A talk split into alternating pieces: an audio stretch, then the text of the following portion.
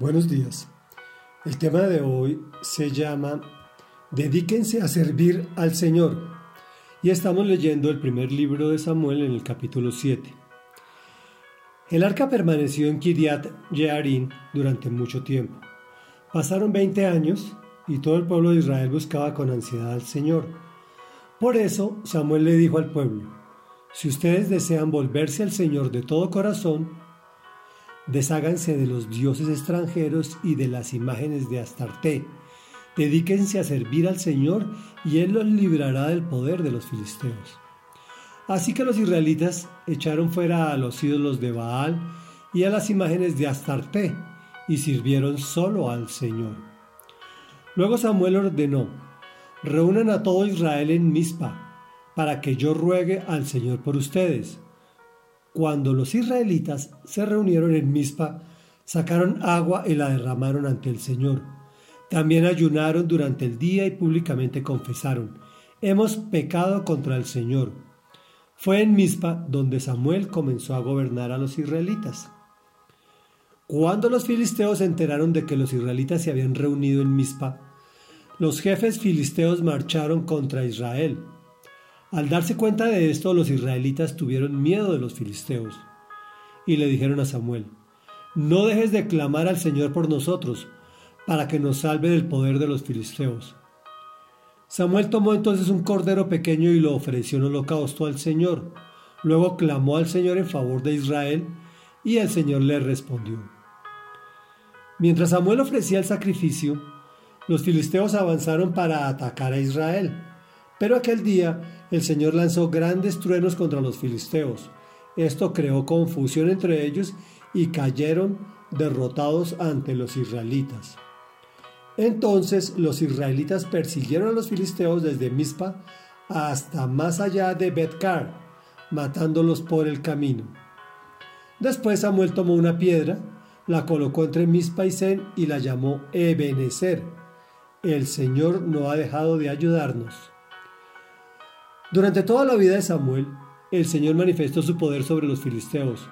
Estos fueron subyugados por los israelitas y no volvieron a invadir su territorio.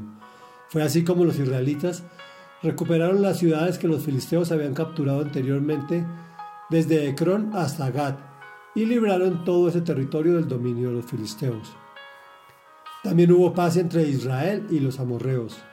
Samuel siguió gobernando a Israel toda su vida todos los años recorría las ciudades de, Bet, de Betel, Gilgad, Mizpa y atendía los asuntos del país en esas regiones. Luego regresaba a Ramá, donde residía y desde allí gobernaba Israel.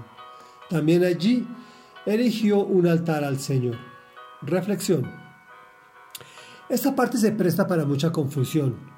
Cuando dice dedíquense totalmente a servir solo al Señor, todos pensamos que debemos matricularnos en una iglesia o congregación y empezar a servir en algo.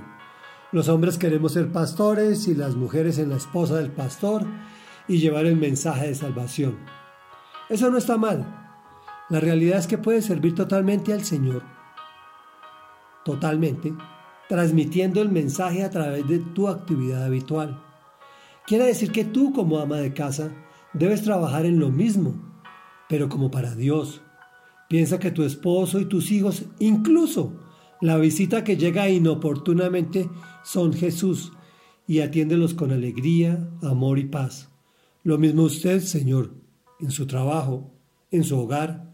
Así, así sea sencillo o muy importante, realícelo como para Dios. Trate con paciencia, amabilidad y bondad a jefes, compañeros, subalternos, clientes, proveedores, etc. Así hablarás con tus actos mucho más alto que con tu boca. Fortalezcanse ayunando, orando, confesando sus pecados al Señor, para que Él pueda gobernar en tu vida y puedas actuar con fidelidad, humildad y dominio propio.